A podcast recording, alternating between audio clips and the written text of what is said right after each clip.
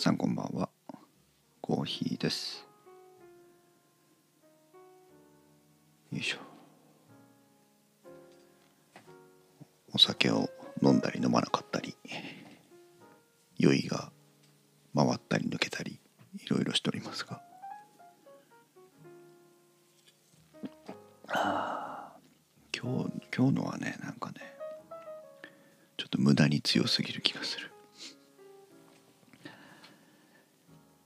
いよいよね。今日ねお話できますよ。ウルトラワイド QHD 環境に移行しましたよという話を。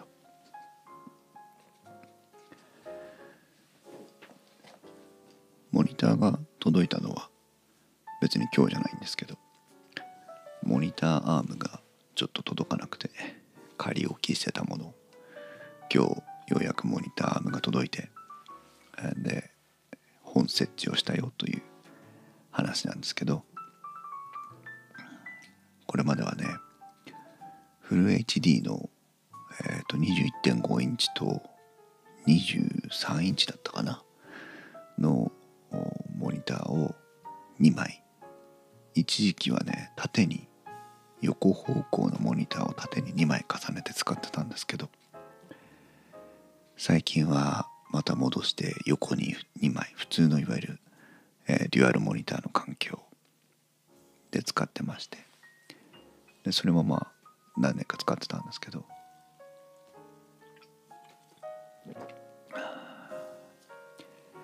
画面がね2枚になってると一番まああのモニターのレイアウトにもよるんですけど一番のデメリットは画面の真ん中画面じゃないねモニターとモニターの間の部分につなぎ目が来てしまうっていうねことがありまして。私はあのちょうど合わせ目を真ん中自分の視線の一番前中央の部分にモニター同士の合わせ目が来るレイアウトで使っていたので言ってみれば一番美味しい部分が使えないという状態だったんです。でまあそれでもまあ良かったんですけど1画面にねするとあの横長に2画面分使いたい例えばあのポッドキャストの編集とか動画の編集みたいに横長にドーンとあった方が作業環境が良くなるっていうものをね使いたいなと思った時にやっぱ真ん中割れちゃうので今までは2画面にきちんと分割してやってたんですよね。それを2画面分割にしてあ1画面にして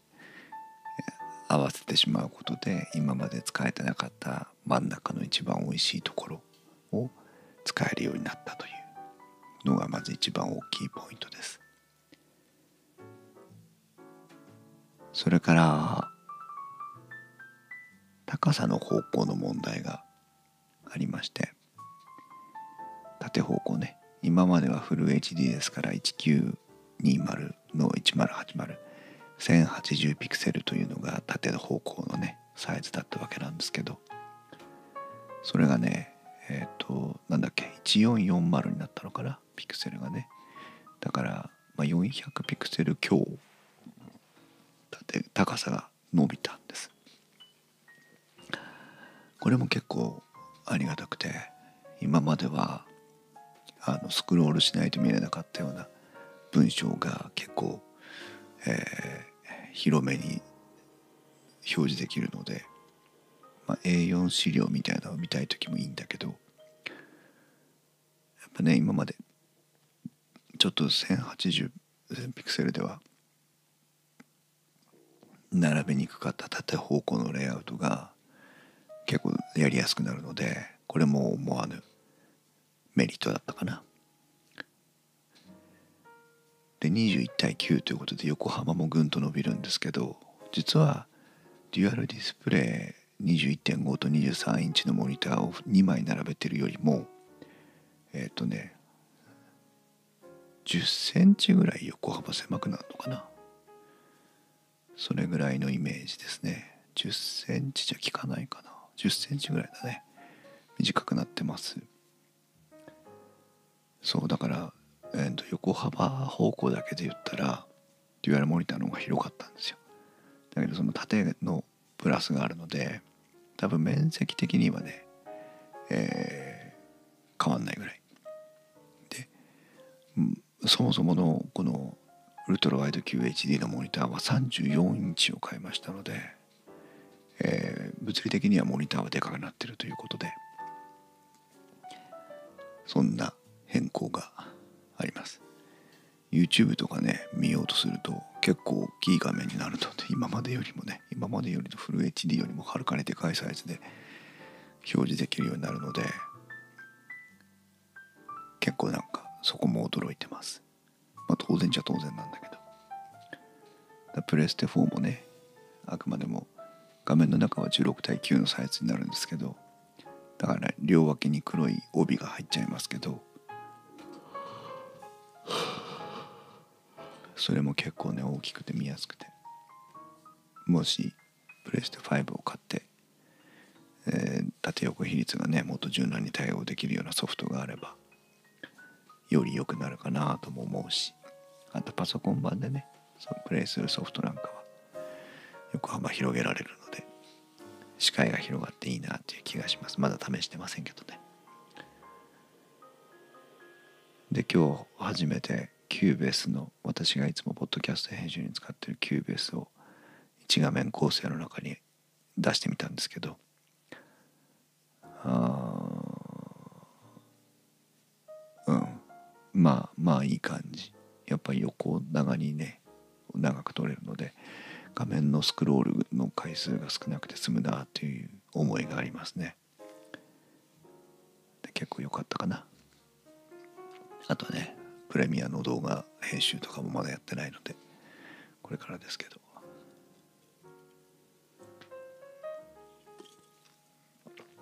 というお話をねさせてもらいましたけど今同時視聴者数1ってなってるんですけど誰が見てくれてるんだろう。ありがとうございます。あれ嬉しいですね。誰か一人でもね見てくれてるとね。はあ。そんなこんなんで12月もねもうねな中旬に入ってしまいますね。今年はあとどれだけできるだろうか。ちょっと仕事の上でもねまとめておきたいこともあるのでね優先順位の付け方しっかりしていかないとダメかな。ちょっと明日は会社に行って年末までの仕事の段取りをちょっとスケジュール立てたいなと思ってます。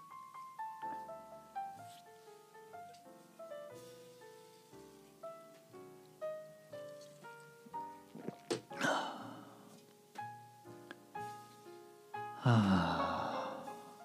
皆さんも忙しいですか年末。師走ですからね。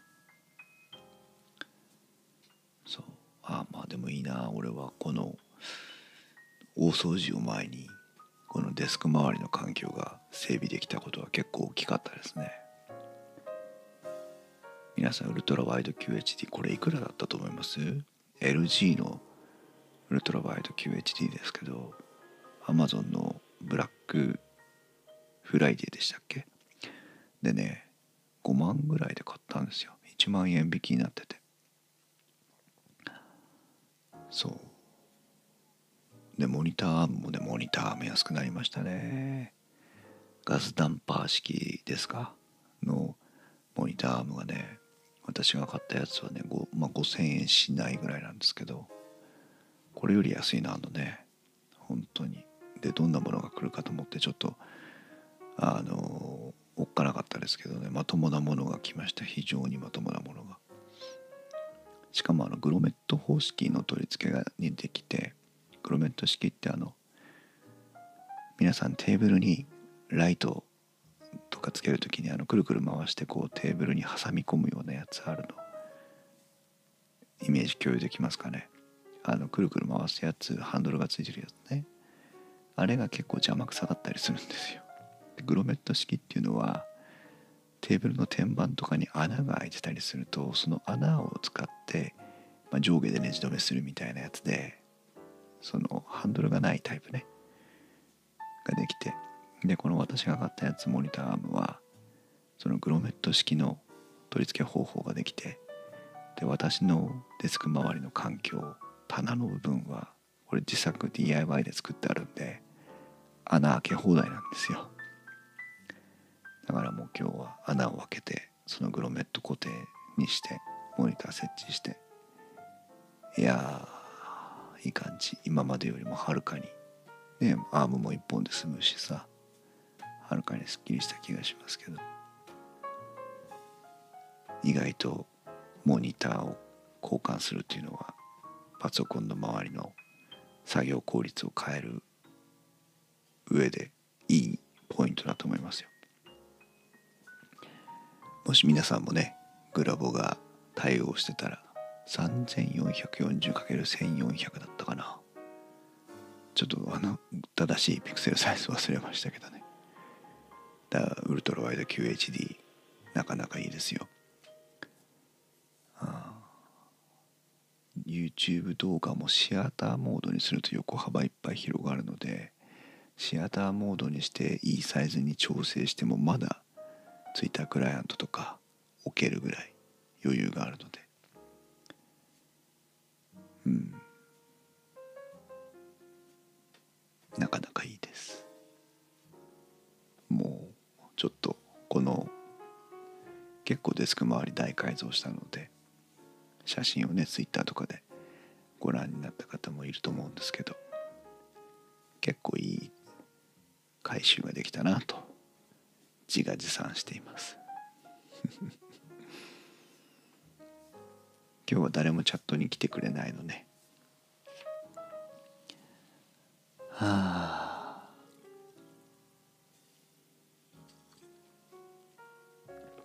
今日は何日？今日6日か。あまだ上旬なんだね。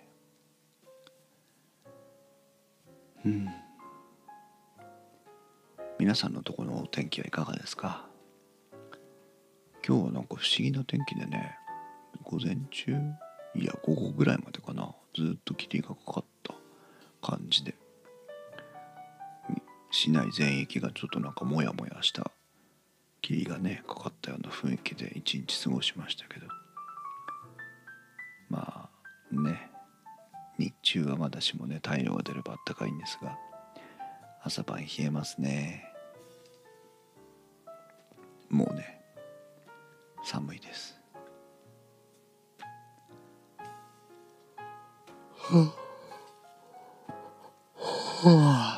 眠たくなってきました。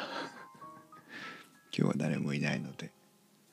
今日誰もいないってチャットに誰もいないのでもう刺激もないんでだいぶ眠たくなってきました。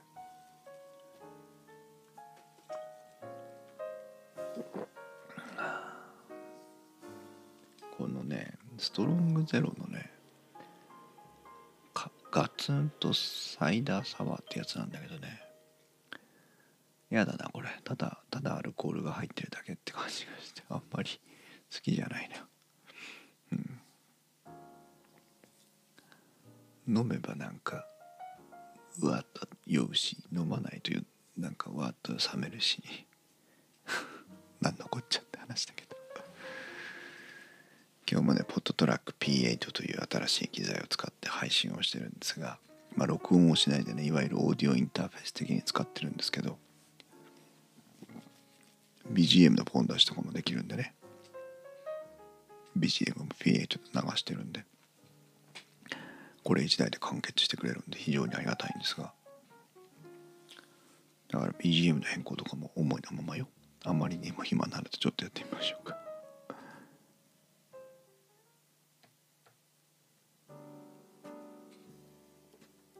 こんな感じでね。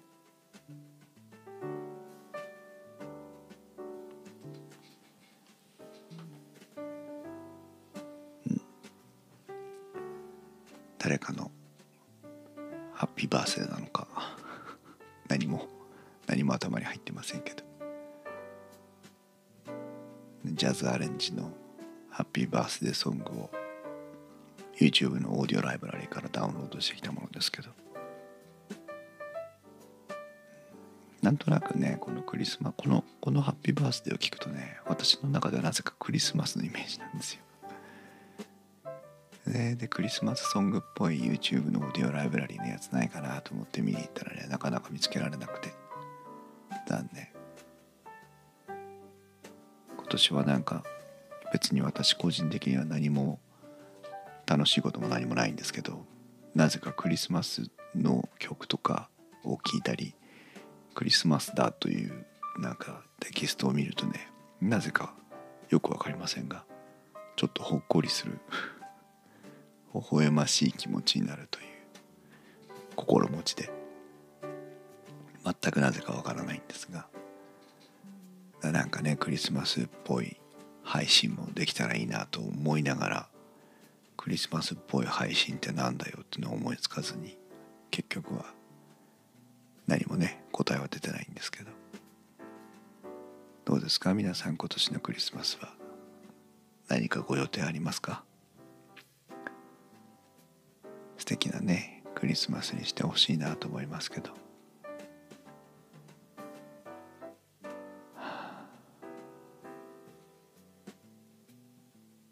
何でしょうねクリスマス。人を幸せにする何かがあるのかもしれない。と初めてこの年になって思う今日この頃、うん、アメリカのね友達と過ごしていた頃は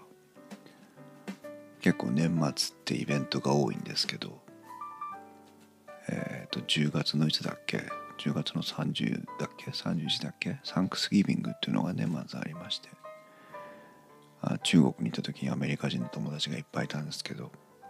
彼らを通して初めてサンクスギビングというものを知りましてね。皆さんサンクスギビングって分かります？サンクスギビングっていうのはとても素敵なイベントですよ。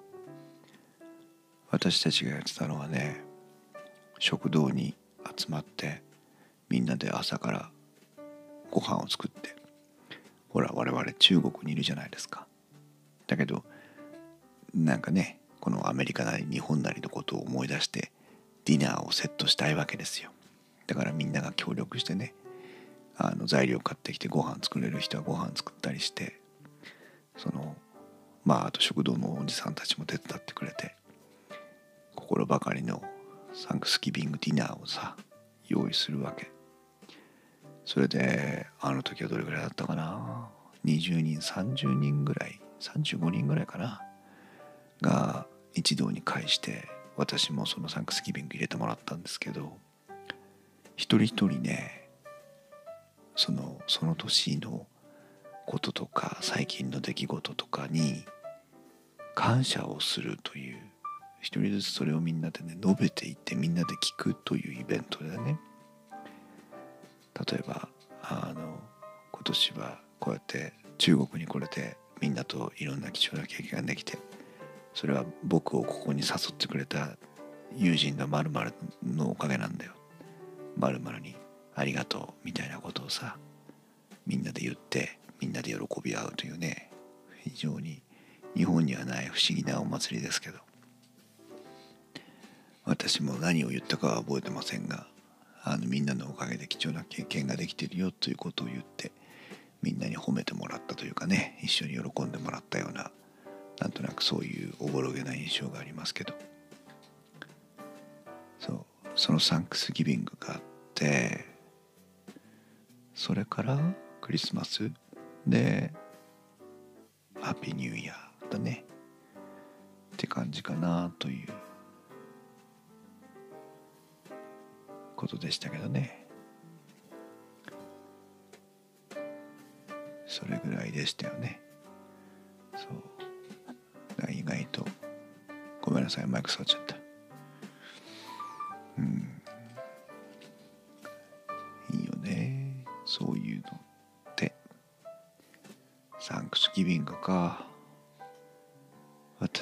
私コーヒーは皆さんに感謝ですね。こうして YouTube ライブ今年ね思いつきで YouTube ライブ始めてみましたけどこの直前の告知しかしない YouTube ライブにもこうやって聞きに来てくださる方がいてでポッドキャストで再配信しないの？ということを言っていただいてポッドキャストでの再配信もできるようになりそしてもともとの電気屋ウォーカーもねライト会本編会カメラ3人会とさまざまな収録ができて今もね今日も編集してましたけど。それから YouTube のインスタチャンネルではいろんなレビューの動画も作らせてもらってそういった意味でまあポッドキャスターとしていろんな情報を発信できた年ではありましたけどそれもこれも聞いてくださってる皆さんがいるからなのでありがたいですね。こんな。こんなねどこの誰かも知らないおっさんの話をさありがたがって聞いてくれるわけですよ皆さん。本当にありがたいです。もうリスナーさんあっての電気屋ウォーカーですので。それからあとあれだね。結構今年はあのイベントに恵まれた年で2月の augm 山形。6年ぶり？7年ぶりの開催でしたけど、えー、大道さんをはじめとしてね経験者のタックポッドキャストあ天王寺アップルクラブの経験者の皆さんも手伝ってくれて。そして秀樹教授とかね私山形勢も頑張って、えー、見事成功のうちにね幕を下ろしましたけど。その直後からはねコロナの響で身動きが取れなくなりで9月にはインターナショナルポッドキャストデーに絡んでねポトフさんが2つのイベント、まあ、仕掛けたり参加したりしてましたけどそのイベントにね当てられて当てられてっていうのはそのイベントの熱に当てられてね私の2020年はもうその9月のイベントで終わったと思うぐらい燃え尽きた感じがねありましたけどね。それでいろんな多くの方にも巡り合い知り合いになって。でつい先日は月一隣のポッドキャストゲストで呼んでいただいてね参加してきましたけど。いやそんなこんなのいろんなイベントにお招きいただいて関わることができてよかったですね。楽しかったですね。あとはまああれだな会社の方でも結構この動画配信とかのノウハウが生かされるシチュエーションになってきて特にねあのウェビナーとか展示会とか軒並みなくなってしまったのでウェブ上でのセミナーとかをこれから積極的に仕掛けていこうというのでだいぶ頑張ってますけど、ね、それももうすぐ、えー、実践という形で日の目を見る予定なので、えー、それに向けて準備をしなきゃいかんということもあったりしてああ2020年振り返ると結構忙しかったないろんなことがあったな思いますね。まあ、まだちょっと振り返るには早いですが。ね。